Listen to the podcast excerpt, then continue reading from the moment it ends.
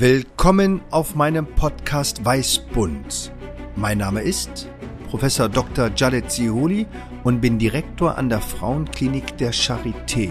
Und alle drei Wochen suche ich mit den unterschiedlichsten Gästen den Code des Lebens. Produziert von Brand Activation Berlin. Ich freue mich auf Sie. Ihr Janet Sehudi. Dieser Podcast wird unterstützt von Dr. Flix, digitale CME-Fortbildung, die Spaß macht. Willkommen bei Weißbund und heute ein ganz besonderer Ehrengast. Aber niemand kann sich doch besser beschreiben als Mann oder Frau selbst. Joachim, wer bist du? Ich bin der Joachim Dudenhausen und äh, ich bin vom Beruf Geburtshelfer.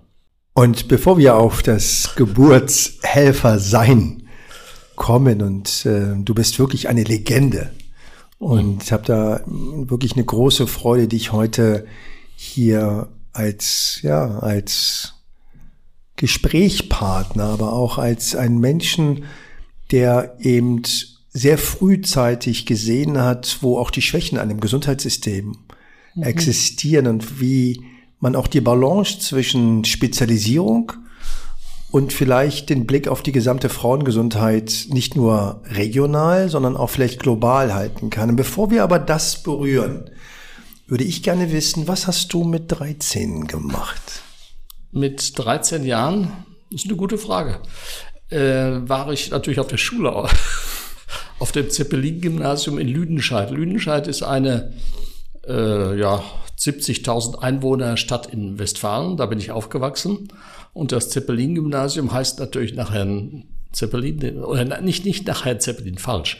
Nach dem Zeppelin, nicht nach dem Grafen von Zeppelin, sondern nach dem Zeppelin, dessen erst, der erste Zeppelin die Metallstruktur ist in Lüdenscheid gebaut worden und deshalb haben sie das Gymnasium nach Zeppelin benannt. Deshalb heißt das Ding Zeppelin-Gymnasium, da habe ich Abitur gemacht. Und was habe ich mit 13 noch gemacht? Ich habe Geige gespielt. Ich war im, äh, es gab ein Wetterbüro, da wurden die Wetterdaten Lüdenscheids gemessen. Da habe ich äh, mitgemacht als Schüler und habe dann immer die Temperatur gemessen, Wasser gemessen und Schneehöhe gemessen. Das gab es ja damals noch im Sauerland. Ähm, und sowas wurde alles dann an ein zentrales äh, Register in Münster übergeben. Das war ein Büro, Wetterbüro, das von unserer Schule oder von einem der Lehrer organisiert wurde. Wie kommt es, dass du Geige spielen konntest? Also ich weiß jetzt nicht über die Qualität der des Geigenspiels. Also ich kannte niemanden bei mir hier im Wedding, gar nicht so weit weg, wo wir uns jetzt hier gerade treffen, der auch Geige gespielt hat. Wie kam das? Also ich habe mit fünf oder sechs äh, mit, mit Flöte angefangen zu spielen und das hat mir schon Spaß gemacht. Und dann habe ich irgendwann auch mit Unterstützung meiner Mutter, mein Vater ist im Krieg gefahren, äh, das auf Geige umgestellt. Dann habe ich ganz im Schulorchester gespielt und es hat mir Spaß gemacht. Aber äh, heute spiele ich keine Geige mehr. Aber ich bin auch an klassischer Musik interessiert. Und wie kommst du von Lüdenscheid dazu, die größte Geburtsklinik eigentlich in Deutschland mitzugestalten und vielleicht sie auch zu einer Geburt zu verhelfen. Wie kommt das? Wie ist dieser Weg gewesen? Also das wäre natürlich jetzt eine lange Geschichte meines ganzen Lebenslaufes. Machen wir es mal kurz. Äh, da mein Vater im Krieg in Frankreich gefallen war, ist meine Mutter wieder zu ihrer, meine Mutter ist wieder mit ihren beiden Söhnen, die Kriegerwitwe mit den Kriegerweise, wie man das früher nannte, ist zu ihrer Mutter wieder zurückgezogen und zu ihrer Schwester und die war praktische Ärztin. Und insofern bin ich, äh, dass ich Arzt werden wollte, war mir in der Jugend schon und während der Schule schon klar. Und dann äh, hatte ich einen Verwandten hier in Berlin, Billy Bob Schrembel, das war der äh, Schreiber, das war der Autor des klinischen Wörterbuches und der praktischen Geburtshilfe und so. Der war ja im Friedrichshain Chef. Und mit 13 Jahren äh, habe ich den besucht. der wohnte am Kaiserdamm.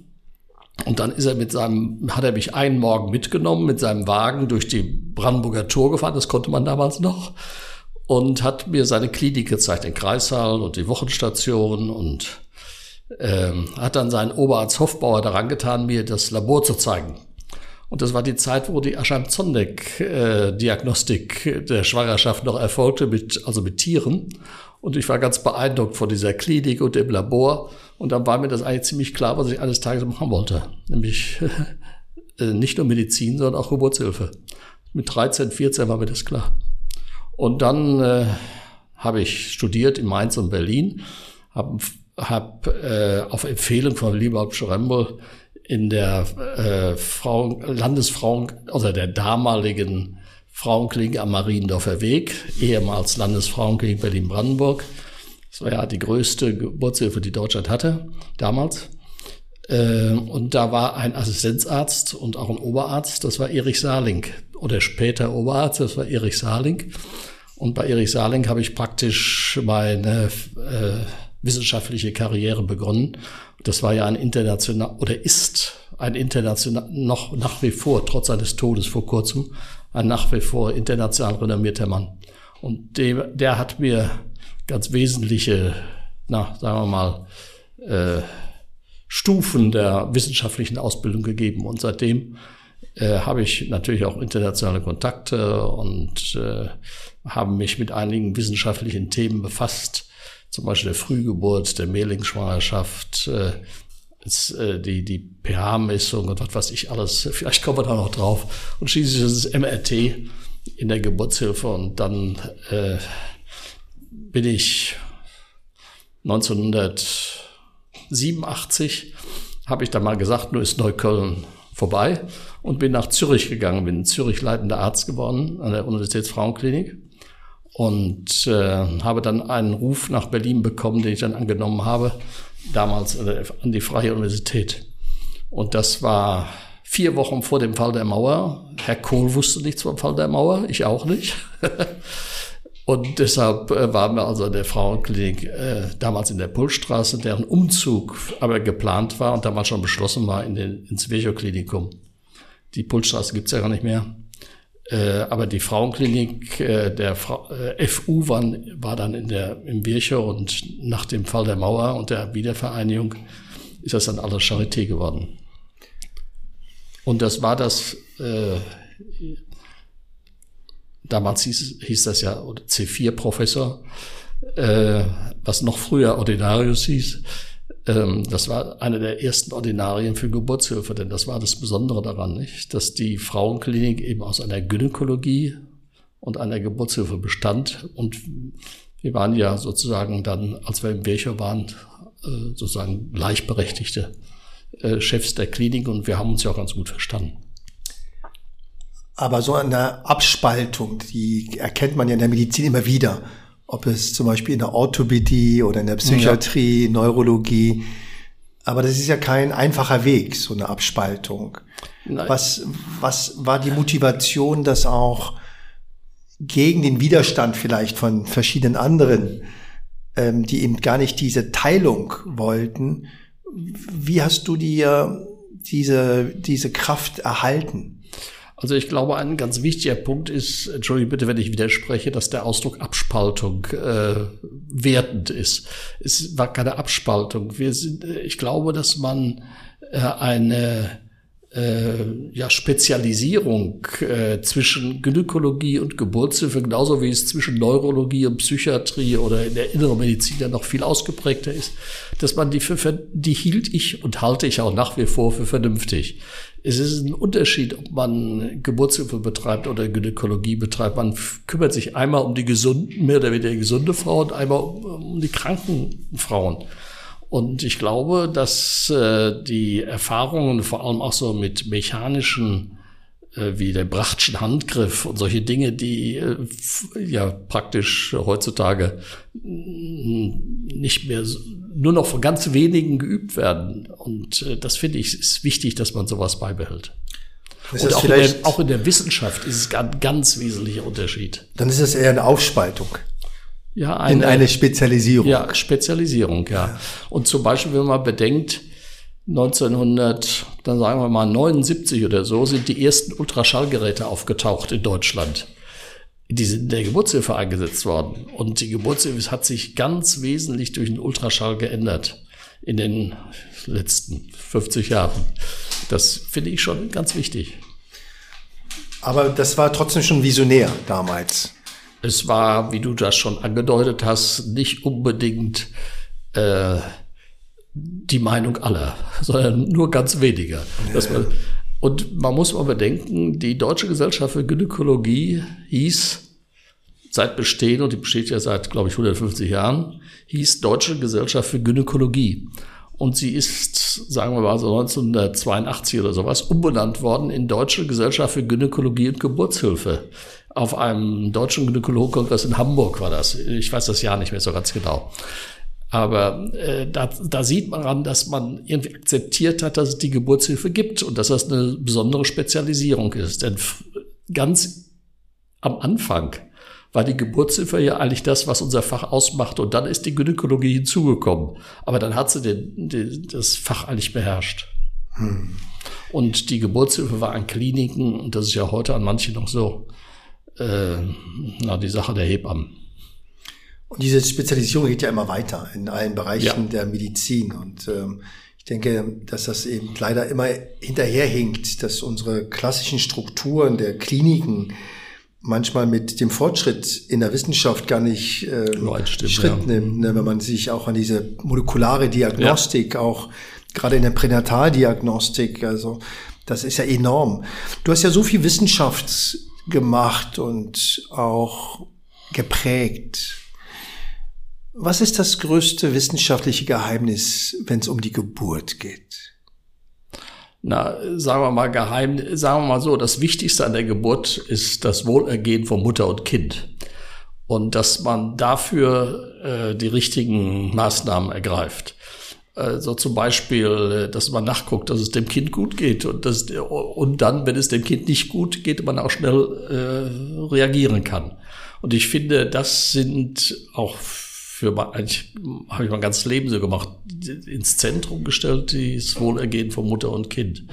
Und dass man dafür den Dienst, die Dienstorganisation machen muss, auch die Leute, die das können müssen. Und das ist Ultraschall können müssen, dass sie eine Vakuumextraktion machen können und dass das alles praktisch ohne, sagen wir, vermeidbare Fehler passiert. Ich weiß nicht, ob du weißt, dass ich ja im Augenblick mich sehr beschäftige mit einem Register, das war so meine Idee, ja. Register für äh, geburtshilfliche Todesfälle. Ähm, das mache ich nicht, weil ich ein Register liebe, sondern mich interessiert eigentlich nur, dass wir eine vernünftige Statistik kriegen über mütterliche und kindliche Todesfälle und vor allem, dass man daraus lernen kann, was man präventiv machen könnte, um die, um in Zukunft solche Todesfälle zu vermeiden, denn ungefähr die Hälfte der mütterlichen Todesfälle sind heute anerkannterweise vermeidbar. Ja, nein, ich äh, erinnere mich noch sehr gut, da war ich ja gerade ähm, der Präsident in der Berliner Gesellschaft für Genüge Geburtshilfe, wo du genau diese Anfrage gestartet hast, muss auch schon, weiß gar nicht, zehn Jahre her sein. Ähm, mein Gedächtnis leidet gerade, aber das ist großartig. Die Muttersterblichkeit ist ja das große Thema in der Welt, eigentlich immer noch. Ja, aber äh, in der Community, äh, also jetzt in der allgemeinen Community nicht. In der Wissenschaft vielleicht. Und dass man zum Beispiel feststellt, dass die Müttersterblichkeit im Augenblick wieder ansteigt. Eben. Und nicht nur in Deutschland. In Amerika, äh, also in den Vereinigten Staaten genauso. Ähm, das ist doch eigentlich ein schreckliches Ergebnis. Und vor allem, dass die, der größte Teil der Müttersterblichkeit ja gar nicht in unseren sagen wir mal, äh, High-Income-Countries, wie man das heute so nennt, äh, die Rolle spielt, sondern in den Low-Income-Countries äh, und dass man da was gegen tun kann. Und das ist nicht eine medizinische Frage, das ist mehr oder weniger eine politische Frage. Der Versorgung, der Krankenversorgung, der Hebammenversorgung, wenn, sie, wenn man Geburtshilfe so betreibt, dass man in einem Land, über, äh, sagen wir mal, nur ähm, gebildete Frauen, nicht Hebammen, sondern gebildete Frauen an die Geburtshilfe schreibt, das kann nicht gehen, nicht? Du hast ja Ich war ja bei deinem 80. Geburtstag, ohne diese Zahl gesagt zu haben. Und da wurden ja auch zigtausende von Geburten hochgerechnet, äh, die du wirklich auch begleitet hast und sehr viel komplizierte Situationen gemeistert hast. Aber wie geht ein Mensch damit um, wenn es eben dann doch nicht gut ausgeht? Ja, das ist. Und wie lernt man das? Äh, Im Grunde ist, sagen wir mal, der, äh, wenn ein Kind, das ist eigentlich das Schlimmste, was mir so begegnet ist, wenn ein Kind nicht atmet nach der Geburt. Das sind die äh, Dinge, die oder wenn die, sogar die Mutter stirbt, das sind alles Dinge, die, die sind ja Gott sei Dank nicht so sehr häufig in diesem, in dieser Spezialisierung, die wir haben. Aber immerhin, das ist, beein, das ist beeinträchtigend. Und da muss man auch, da leidet, oder leidet vielleicht nicht, aber darüber, das muss man verarbeiten. Aber wie? Äh, durch die Analyse was man vielleicht falsch gemacht hat oder was man, vielleicht hat man auch nichts falsch gemacht. Also es gibt ja auch mal Situationen, wo man wirklich äh, mit ärztlicher oder Hebammentätigkeit nichts verändern kann. Aber dann ist das nicht das Belastende. Das Belastende ist die Erkenntnis, dass man irgendwas falsch gemacht hat. Also dann lernt man für die Zukunft. Ich, das ist vielleicht nicht so verständlich, aber es ist so. Weil du hast ja auch die über die Jahrzehnte jetzt die verschiedenen medizinischen Studierenden kennengelernt, die verschiedenen auch Mitarbeiter und Mitarbeiter in Deutschland, aber auch in anderen Ländern, auf die wir vielleicht noch äh, hinkommen, auf andere Kontinente. Aber wie lernt man mit Fehlern umzugehen? Also wie lernt man das? Und was, was behindert dieses Lernen? Ich glaube, dass der wichtigste Punkt ist, dass die Leitung einer Klinik äh, diskussionsoffen sein muss, ohne äh, jemanden zu drangsalieren. Also man muss, man muss Fehler, man muss Fälle analysieren, man muss sie auch sagen, dass was vielleicht hätte besser laufen können, aber man muss deshalb nicht Menschen verurteilen. Aber woher hast du das gelernt? Du hast ja große Lehrerinnen und Lehrer. Aber wo hast du das gelernt, eben zu entschleunigen und eben vielleicht genau in so eine Metaebene zu gehen, um sich selbst, aber vielleicht auch das Team zu reflektieren. Wie hast du das gelernt oder ist das angeboren? Also ich war mit meinem Leben lang, äh, glaube ich, äh, nicht als äh, Herr und Direktor einer Klinik aufgetreten, sondern ich bin, habe mich immer bemüht, die Menschen sozusagen auf Augenhöhe zu behandeln und mit ihnen zu sprechen. Und ich glaube, dass das ein ganz wesentlicher Punkt ist, dass man äh, ein Team bilden muss. Und zwar ein Team, das miteinander redet, gerade an einer Klinik. Es ist nicht die richtige Auffassung, dass man nur immer führen muss und leiten muss. Man muss äh, ansprechbar sein. Wie wichtig war für dich diese Auf Auslandsaufenthalte in USA oder in Doha? Wie wichtig war das für deine wissenschaftliche, aber auch medizinische Perspektive? Wie wichtig war das auch für dein privates Ich? Naja, die Zeit in äh, New York, die war schon äh, ganz wichtig, weil sie eben äh, Kontakte mit äh, amerikanischen Geburtshelfern äh, hatte. Die Zeit in Doha, ähm, da ging es ja um den Aufbau einer, eines Mutter-Kind-Zentrums als Niederlassung der Cornell University. Nee, war nicht Columbia, sondern Cornell, sorry. Ähm, die, es gibt in Cornell, die, Cornell hat eine Niederlassung, eine Niederlassung in Doha, äh, oder eine Tochter. Und das ist die einzige Stelle, auf, wo man einen Medical Doctor außerhalb äh, der Vereinigten Staaten erwerben kann. Und die haben, die hatten da eine große Chirurgie und was weiß ich, also hatten eben keine Mutter-Kind-Behandlung. Und deshalb wollten sie ein Mutter-Kind-Zentrum aufbauen und das, dafür bin ich dann damals von Cornell aus nach Doha gegangen. Und das war, das war kulturell sehr interessant, medizinisch äh, auch, aber mehr der kulturelle Austausch, dass man wirklich mal ein Leben in einer völlig anderen Kultur erlebte. Und äh, das hat mich sehr beeindruckt. Und wenn es um die Geburt geht, da gibt es ja auch Unterschiede mhm. im Umgang mit der Geburt, ja. mit dem Personal. Was war da der große Unterschied und was war vielleicht auch der gemeinsame Nenner aber? Also ein Unterschied, der mich äh, sehr beeindruckt hat, bitte jetzt nicht falsch zu verstehen, ist, dass man in, ja, in unserer Kultur die Mutter fragt, ob man etwas machen darf. Ähm, in Doha musste man den Ehemann bzw. den Vater fragen, ob man nur eine Sektion machen dürfte oder wenn man es müsste oder irgendwas anderes eingreifen. Da, da sind schon leichte Veränderungen, aber das ist, man muss es registrieren. Das ist schließlich, man darf nicht sagen, man muss, äh, finde ich, nicht nur in unserer, in der Medizin, sondern äh, in der Politik auch diese Überheblichkeit des Westens beenden.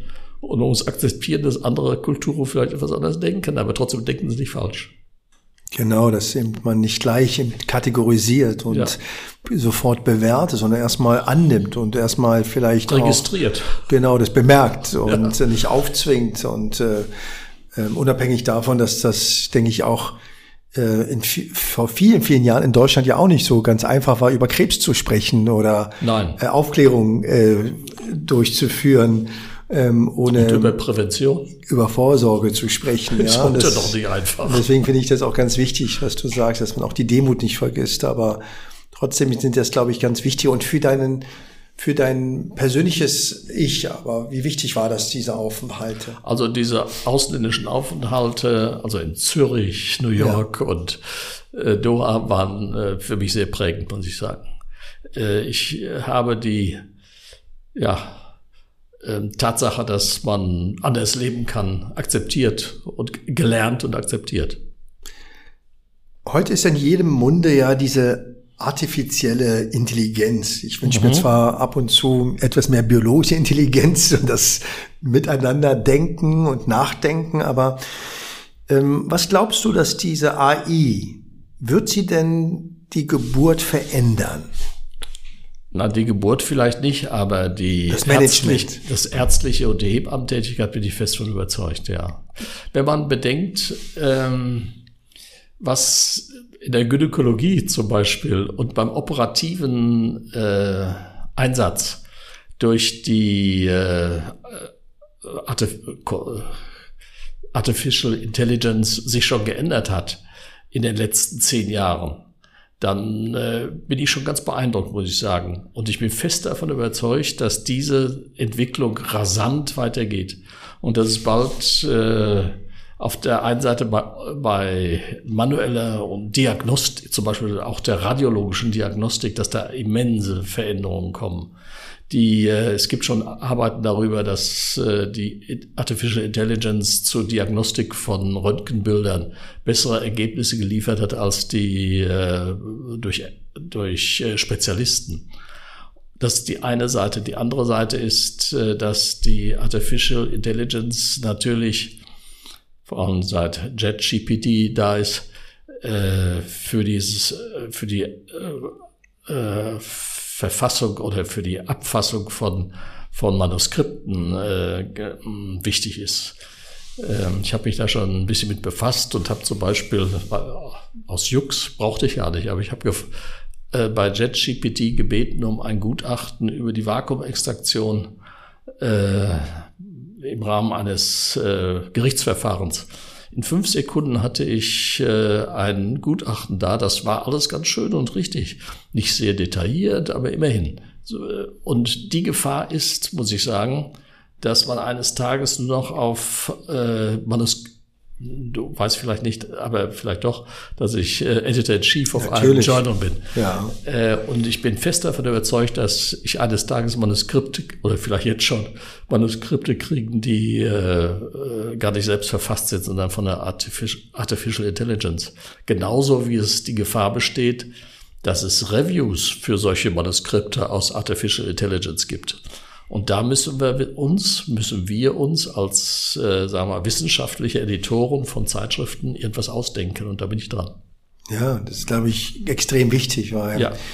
ähm, man kann es ja kaum noch unterscheiden. Nee, als, sagen wir mal, wenn du so ein äh, Schreiben kriegst oder ein Bild, ja. haben wir doch gesehen, diese Bilder von äh, äh, Frau Merkel mit äh, John F. Kennedy und nicht Kennedy, äh, Obama, wie, wie die im Schnee da saßen, das unglaublich. Ja, ja. ja. ich finde das auch wirklich äh, auf der einen Seite erschreckend, auf der anderen ja. Seite ist das nur ein Zeichen der Zeit, was möglich ist und was vielleicht auch schon passiert und, und was auch weitergeht. Die Frage, die, die ich mir auch immer stelle, wie verändert sich die Beziehung zwischen uns und den Patientinnen und Patienten?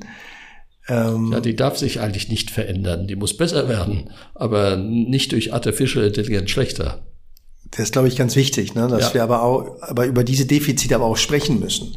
Das Weil muss man. Wir ja. denken häufig, dass die Digitalisierung Dinge einfach löst oder einfach mal so verbessert. Aber wenn wir Defizite im täglichen Umgang haben, und du hattest das gerade äh, auch angesprochen, Zugang oder vielleicht auch ähm, die Interaktion von interprofessionellen Teams. Wenn das nicht funktioniert, dann wird auch Artificial Intelligence da nicht viel, mehr, viel auf bewegen können. Auf jeden Fall nichts Positives. Und ja, woher findest du deine Energie auch? Du machst das ja, wie viele Jahre machst du das schon? Was bitte? Medizin und Wissenschaft, wenn ich das fragen darf. Naja, also sagen wir mal so 50 Jahre. Also einen guten Tag hatte jeder mal. Aber du scheinst ja über so viele Jahre wirklich immer wieder gute Tage zu haben oder du siehst den Tag gut, weil du ja immer wieder strahlst und dich ja auch immer wieder begeisterst, auch für neue Themen. Mhm. Also einmal kann man sagen, gut, das ist ein Geschenk und man, man fragt Geschenk nicht hinterher, aber ich bin neugierig. Was glaubst du, ist deine Inspiration oder was ist der Treiber? dass du tatsächlich dich immer wieder diesen Herausforderungen neu stellst? Also ich glaube, der wesentliche Punkt ist meine Neugier, äh, dass ich auf neue Ergebnisse gierig bin und äh, eben zum Beispiel, jetzt kann ich ja nur keine, habe ich nicht mehr die Möglichkeiten für Laborarbeiten, also muss ich etwas anderes machen. Deshalb habe ich mich diesen statistischen Sachen so zugewendet und ich bin gerne dabei, auch heute noch äh, solche neuen Dinge zu erarbeiten. Auch wenn ich natürlich heute sehr viel mehr lese, als ich früher getan habe, äh, Bücher und so, aber trotzdem will ich noch was machen und äh, neue Dinge machen und ihnen irgendwie einen Fortschritt auch für die Geburtshilfe darstellen und für die Patienten vor allem, Patientinnen na, vor allem. Ja, also ich finde das so wirklich großartig und vor allem auch extrem vielfältig. Ähm, und vor allem, wie gesagt, dass du das auch gerne weitergibst und auch versuchst zu erhalten. Ja. Und auch nicht nur eben das zu erhalten, sondern eben weiterzuentwickeln. Also zum Beispiel dieses Thema, was ich ja im Augenblick, äh, haben wir schon besprochen, über die Mortalität, geburtshilfliche Mortalität, habe ich ja mit Absicht, mache ich das nicht alleine, sondern wir haben eine Arbeitsgruppe gebildet äh, aus verschiedenen, aus fünf oder sechs äh, Leuten hier in Berlin, äh, die wissenschaftlich äh, tätig sind, auch an der Charité. Ähm, und da finde ich, kann man eine Teambildung machen und dass die sich alle zusammensetzen und äh, ab und zu diskutieren. Nur nicht jeden Tag 50 Stunden, aber ab und zu setzen wir uns zusammen. Und glaubst du, dass das ein Instrument ist, die Müttersterblichkeit weiter zu senken? Also ich glaube, äh, dass die Datenlage in der Bundesrepublik äh, äh, oder in Deutschland katastrophal ist. Es gibt Veröffentlichungen von Hellmeier im, zum Beispiel hier aus Berlin, der darauf fest, der einige Jahre, ich glaube vier oder fünf Jahre durchgeguckt hat und dabei festgestellt hat, dass ungefähr 40 Prozent der Fälle gar nicht als Müttersterblichkeit registriert worden sind. Das geht nicht. Und diese äh, Daten gehen ja auch in die internationale Statistik ein. Also das, ich glaube, da muss man was tun. Und, und wir versuchen ja bei diesem Problem nicht über Gesetze das zu organisieren. Das glaube ich geht sowieso nicht, sondern wir versuchen das ja über die ärztliche Selbstverwaltung zu organisieren und die wir haben die Kliniken alle angeschrieben. Ich habe ja vor, vor einigen Jahren mal die Totgeburten alle in Berlin äh, durchgesehen. Da habe ich auch alle 19 Kliniken in Berlin haben da mitgemacht und wir sind jetzt dabei, äh, die wieder mal aufzufragen, äh, bei denen anzufragen, bei den Kliniken, ob sie mitmachen. Und da sind wir bis auf eine, wo wir noch keine Antwort haben, wo, die wir aber sicherlich noch kriegen, machen, machen alle mit. Und die müssen die Daten abliefern. Das tun sie freiwillig sozusagen. Und das finde ich ist ganz wichtig. Ja, aber es hat auch, glaube ich, mit deiner Persönlichkeit zu tun, weil das ist natürlich ein extrem sensibles Thema, es ist ja, ja. tabuisiert, es ist ähm, sehr, sehr kontrovers, aber dass man eben nicht den Finger nur zeigt, sondern eben schaut, was kann man daraus lernen. Ja, da, es geht gar nicht um das Fingerzeigen, wirklich nicht. Das hm. will ich sogar vermeiden. Es geht wirklich nur um die Prävention. Ja, Joachim, also wieder, das ist wirklich großartig, ähm, dass man ja dir begegnen darf, sage ich ganz ehrlich. Und ich war ja noch immer junger Arzt in der Gynäkologie und ja, du bist auch viel jünger. Ja, aber äh, ich fand es trotzdem toll, dass äh, ja, wir sehr früh in Beziehung gegangen sind. Und ich erinnere mich noch, als ich sogar meine B-Lynchnaht äh, eben gestartet hatte, ähm, weil ich eben ja auch operativ einfach auch mhm. immer neugierig war äh, und das auch mal gesehen hatte. Und wie gesagt, und du warst auch immer offen. Also du hattest auch nicht diese Sorge der Hierarchie. Nee. Und das ist, glaube ich, das, was ähm, auch uns persönlich sehr verbindet. Ich wünsche dir niemals eine Henkersmahlzeit. Niemals. Aber wenn du eine hättest, wer würde die kochen? Meine Frau. Sehr gut. Also du bist einer, der am schnellsten mit meiner Frau antwortet, kann ich dir sagen. Das wird deine Frau sie sehr freuen. Und was wäre denn das Gericht? Äh, ja, Hering äh, mit Kartoffeln. Und warum Hering und Kartoffeln? Oh, eine alte, eine alte äh, Liebe von mir. Und äh, sei mir nicht böse, äh, ist der Hering kalt oder ist der warm? Nein, nein, der muss irgendwie warm sein. Okay. Aber bitte frag mich nach Details, habe ich keine Ahnung von. Ja, ja, großartig, ja. Also auch das, äh, wir hatten ja schon viele Gäste, hat keiner genannt. Die Kartoffel war selten dabei, aber der Hering war niemals dabei. ja. Also finde ich großartig. Mein Lieblingsgericht ist, bleibt bisher die Tagine. Das ist so, ein, so eine Art Römertopf, ja. zubereitetes Lammragout mit Backpflaumen, Sesam und mit Ingwer, Kurkuma und Pfeffer äh, untermalt und sehr durchgekochten Kartoffeln. Aber ich denke, ähm, wir werden würden beide sehr viel Spaß an unsere Speisen haben. Und ich danke dir, dass du heute Ehrengast warst bei Bund und hoffe, dass du weiter so viel positive Energie und auch wirklich Dinge veränderst in der gesamten Medizin. Vielen, vielen Dank. Ja, vielen Dank für die Möglichkeit, das alles vorzutragen. Danke. Danke.